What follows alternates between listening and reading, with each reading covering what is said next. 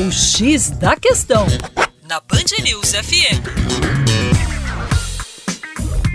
Olá, ouvintes da Band News FM BH. Meu nome é Vitor Augusto e sou professor de Geografia da equipe Terra Negra.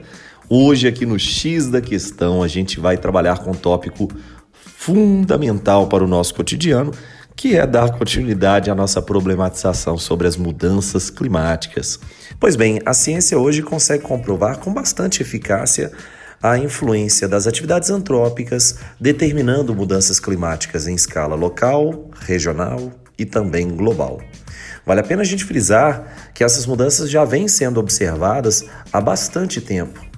Entretanto, a gente percebe um aumento da frequência e intensidade desses mesmos fenômenos.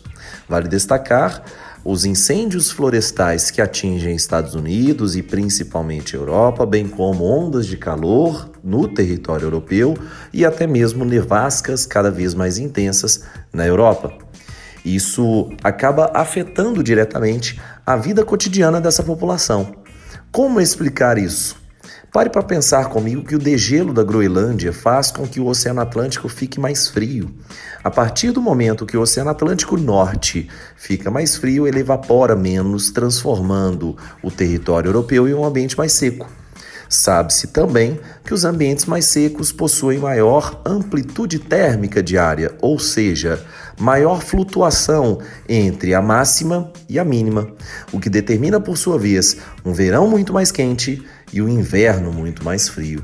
Os extremos afetam muito mais as nossas vidas do que o padrão. Para mais informações sobre mudanças climáticas e ciência, acesse youtube.com/terra negra.